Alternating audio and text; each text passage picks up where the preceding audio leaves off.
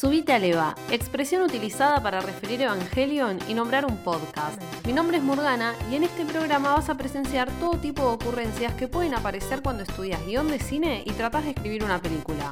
Si vos también sos estudiante o simplemente aspiras a esto, eso te hace parte de la brigada. Y ya estás acá. Empecemos el viaje. Subite a Leva.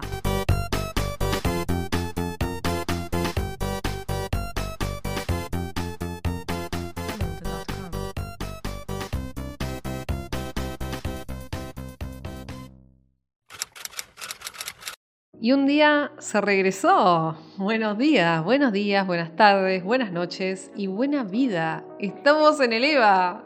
¡Ah!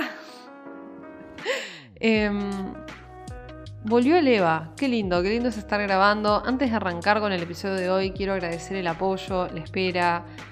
Básicamente cualquier tipo de buena energía que haya recibido este podcast mientras no estuvo. En el 2021 se vienen como muchas secciones nuevas que antes no estaban y espero que sea un gran año para que todos los amantes del guion, no sé, emprendamos juntos una hermosa aventura y, podamos como encontrar espacios desde el guionismo que nos reciban, que nos hagan sentir bien, nos enseñen cosas o nos hagan pensar en otras que por ahí no contemplábamos. Bueno, siempre es como que Subita Leva está muy entregado al debate pero esta vez espero que pueda ser un podcast de verdad que sea una casa para todos aquellos que quieran guionar o ya estén guionando o les guste informarse del tema. Así que sin mucho más que agregar a eso, es muy lindo estar grabando de nuevo y espero que tu estadía en el EVA sea espectacular. A continuación les voy a decir una frase de Orson Welles porque, bueno, prácticamente esta frase fue la que arrancó con toda la idea de este capítulo. Está muy bien ser libre, durante un tiempo al menos, del corsé asfixiante del argumento rígido. ¿Quién necesita un argumento? Pero ¿quién puede vivir sin un buen argumento? Quiero que sepan que hoy no vamos a hablar de ningún argumento, ni básicamente nada de lo que Orson Welles quiso decir con esta frase. De hecho, nada que ver el episodio de hoy. Pero la cita sí nos ayuda igual porque reconoce el rol que ocupa un guion bien armado. Y reconocer ese rol o esta cualidad en un guion literario significa que cuando miramos una película, una serie o cualquier historia contada desde lo audiovisual, tenemos algo en lo que fijarnos. Algo que va más allá de lo que está en la pantalla o incluso algo que va más allá de lo que vemos que los personajes hacen. Todo esto es el argumento del guion y es la manera en la que el argumento está presentado en una historia. A grandes rasgos hay dos tipos de espectadores. El que quiere ir a ver una historia y después irse a discutir lo que entendió de, esta historia en un bar o no sé, en alguna parte. Y después tenemos un segundo espectador, que es el que va al cine por lo mismo que el primero, pero que además quiere estar detrás o ya está detrás de la creación de una película. Película, serie, historieta, no sé. Lo que sea, pero que o sea, lo está creando. Nosotros y nosotras somos el segundo tipo de espectador. Y eso significa que necesariamente nuestra mirada ante una historia tiene que ser otra, ¿no? no puede ser como la que va y después se va a un bar y cuenta qué es lo que le pareció. Esta mirada diferente, como nosotros somos creadores de historias, también necesariamente va a ser una mirada distinta a la que te va a poner alguien que quiere ser director o que quiere ser director de fotografía o de sonido o alguien que quiere ser montajista, camarógrafo, vestuario y así sucesivamente. ¿En qué te fijas cuando miras una película? ¿Por qué te fijas en eso? ¿Y cuántas veces miras esta película para llegar a todas estas conclusiones de lo que estás mirando? Desarrollar la mirada del guionista no tiene por qué ser clavarle un análisis de culto, calidad ultra premium a ninguna película.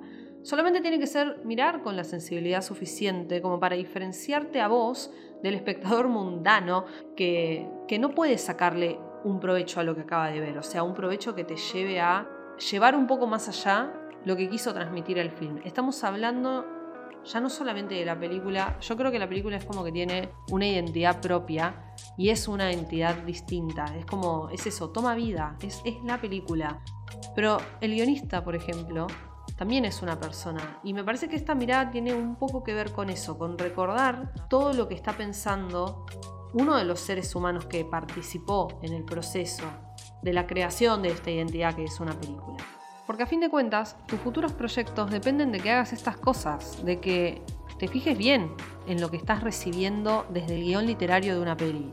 Y por supuesto que no estoy hablando de plagiar nada, sino que solamente digo que hay que ser capaces de percibir dónde están los elementos que a nosotros nos van a servir como referencia.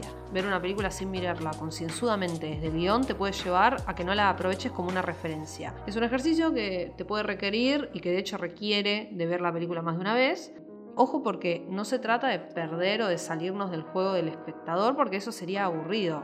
Pero tarde o temprano vas a tener que andar. Es re importante tener referencias en la vida y que, como dije, que estas referencias no sean un plagio. Realmente creo que a medida que te cebas más y te metes más en todo lo que puedas hacer para mejorar la escritura de un guion, es como que las cosas por sí solas te van llevando a esperar de las películas o series ciertos placeres o desgracias en la trama. Y así es como se vuelve más difícil que mm, te sorprenda cualquier cosa. No creo que esté mal, es como es un poco como acordarte involuntariamente de que si el guionista lo puso ahí es por algo.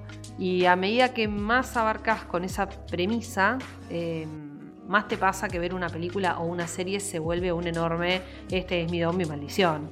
Pero puedo vivir con eso si la recompensa es entender mejor este proceso extraño y medio kamikaze que es guionar algo.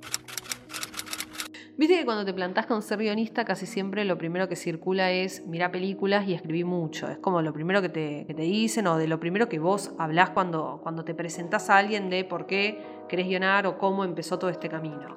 la verdad es que sí, o sea, yo creo que ver muchas películas y escribir un montón son los ABCs, pero claro, o sea, mirar películas vos llegas a un punto donde no es literalmente mirar películas. Y o sea, acá abro un inciso porque en realidad esto va a depender mucho de cómo fuiste percibiendo y recibiendo el cine toda tu vida. Pero si hasta ese momento siempre fuiste más como el primer espectador, el que dije antes, que mira la peli y después se va a charlar a alguna cafetería lo que, lo que vio, lo que le pareció, lo que sintió, entonces, bueno, o sea, hay que arrancar como un proceso de deconstrucción.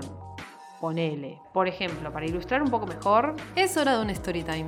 Cuando yo era chica y veía películas, eh, a mí me pasaba que cuando un final no me gustaba, o cuando había algo que no entendía, y vamos a hablar de mi hermoso Hayao Miyazaki en todo esto, cuando yo vi el viaje de Chihiro, y Haku y Chihiro es como que se separan y él le dice, Chihiro, no, no mires atrás, y ella se va y, y bueno, no sabes qué es lo que pasó, me acuerdo que cuando vi eso, lo primero que dije fue, tengo que ir a hablar con la persona que hizo esto y preguntarle por qué lo hizo y qué pasó después, o por qué no podía mirar, o por qué decidió que pasara esto y que no pasara esto otro. A lo que voy con esto es que vos ya de entrada percibías a la película, no era lo que me presentaban y ya está, era un acá hubo alguien que tomó una decisión de que esto fuera así y quiero saber por qué. No le cuestionás a la película, le cuestionás al guionista. Eso es un poco lo de deconstruir la peli. Entonces, un poco lo que buscamos es ver cine, series o lo que sea con ese chip. No insultas a la película, insultas al que tomó la decisión de escribirla así. No, bueno, por favor. Que nadie insulte a nadie. Acá está el camino de la paz, pero se entiende a dónde voy. Bueno, espero. La mirada del guionista consiste en emocionarnos y todo, sí, pero ver uno por uno los elementos, herramientas, recursos narrativos presentes en este guion que permitieron que nos emocionáramos de esa manera.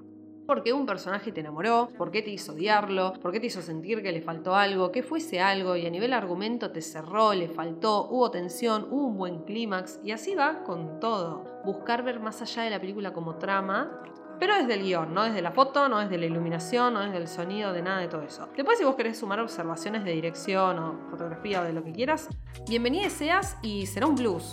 Pero siempre recordando que verlo desde el guion es diferente y requiere de otra perspectiva. Desarrollar esta mirada está muy bueno para poder aprender con H las películas que vemos no solamente como una buena historia, sino también como una referencia para toda esta empresa ninja de escribir un guion. Las referencias son importantes en cualquier oficio, profesión, camino, en lo que sea, gente linda. O sea, además pensá que desde el guionismo es como que la vista siempre tiene que estar en dos cosas, en la parte objetiva, el tiempo en pantalla, formato, no sé, un mínimo de compromiso y seriedad a tratar. Y después hay otra que es como mucho más subjetiva, que tiene que ver con alimentar las emociones, con nutrir todo esto de los aspectos de elaborar buenos personajes, buenos diálogos, un argumento sólido. Básicamente es como la cara del guionista, que también es un ser humano que tiene emociones y no solamente se dedica a escribir en imágenes con un formato de columna, de Me explico. La idea es como tomar con, contacto con todas las formas de manifestarse que puede tener un guion cuando se pasa de la cabeza y el corazón al papel y tomar contacto con eso hasta naturalizarlo. Eso es la mirada del guionista. Entonces, cuando vemos una película, ya no nos olvidamos de prestar atención a, no sé, la coherencia entre personaje A y Z, a los diálogos entre el acto 1 y el final del acto 3, la necesidad de que, de que exista esta coherencia es como que ya se vuelve natural y se hace parte de lo que debería tener el film de entrada como que lo terminás de ver y estuvo re incompleto, mientras que capaz para la persona que está al lado estuvo. no le faltó nada. Pero porque a veces es como que las películas, películas, series, tienen eso, engañan, te emocionan tanto o te tocan la fibra sensible tanto de, justo algo que, que era eso, le daban en la tecla para que identifiques, que por ahí la persona se pierde en todo el mar de emociones, que igual creo que eso estaría bien, pero no se da cuenta que a gran, o sea, en, como totalidad hay muchas cosas que pudieron explotarse aún más, como que la mejor versión pudo ser otra. Igual yo creo que todo esto siempre es aplicable, eh, está bueno analizar un montón de películas, pero nadie tiene la voz de la razón de nadie y es arte. Sobre el arte nadie te puede decir nada. Vos tenés tu forma. Lo, lo importante creo que es saber aplicarlo después en tus propios proyectos, como para poder tener una mirada crítica y hacerlos evolucionar y aceptar que si alguien viene a darte una visión que no estás de acuerdo, ver si realmente es que no estás de acuerdo como por una primer reacción en, defensa de, esta obra que para vos es espectacular, o si es que no estás de acuerdo porque, porque en serio, si te pones a mirar todos estos aspectos y analizarlos, está todo bastante bien. Supongo que lo importante es no olvidar que en definitiva, o sea, no sos cualquier persona, sino que sos la persona que va a crear un guion y por eso está bueno que tengas una mirada diferente para ver películas. Em, y creo que es necesario que la tengas, incluso con toda la gente que está detrás de hacer una peli. No hay peli sin guion, eso es así. Y yo creo que es un placer que esta sea nuestra tarea, no sé, a mí me, encanta. Lo que me gustaría saber es qué pensás del episodio y si te parece que es real esto de que según qué parte de una película trabajes, es una mirada diferente la que optás para analizar un film o para ir como viviendo la película la primera vez que le estás mirando. Yo conté mi anécdota de Hayao Miyazaki y el viaje de Chihiro, me encantaría saber tus anécdotas, si ya tenías como una, una forma de apreciar las películas desde otro lugar y que me lo cuentes. Eso es en arroba subialeva en Instagram. Y con eso ya no tengo más nada que decir hoy. Hasta la próxima, mi querido oyente. Que las nubes te guíen hacia el mañana y con eso me vuelvas a encontrar. Fade out. Estuviste escuchando Subita Leva, el podcast que trata sobre guion de cine. Ahora ya es tiempo de bajarse, pero espero que vuelvas y te subas de nuevo. Acá no terminó la aventura. Si te gustó el episodio, te invito a que lo compartas y corras la voz o me sigas en Instagram arroba subialeva. Mi nombre es Morgana y espero volvernos a encontrar en la siguiente batalla. Hasta la próxima.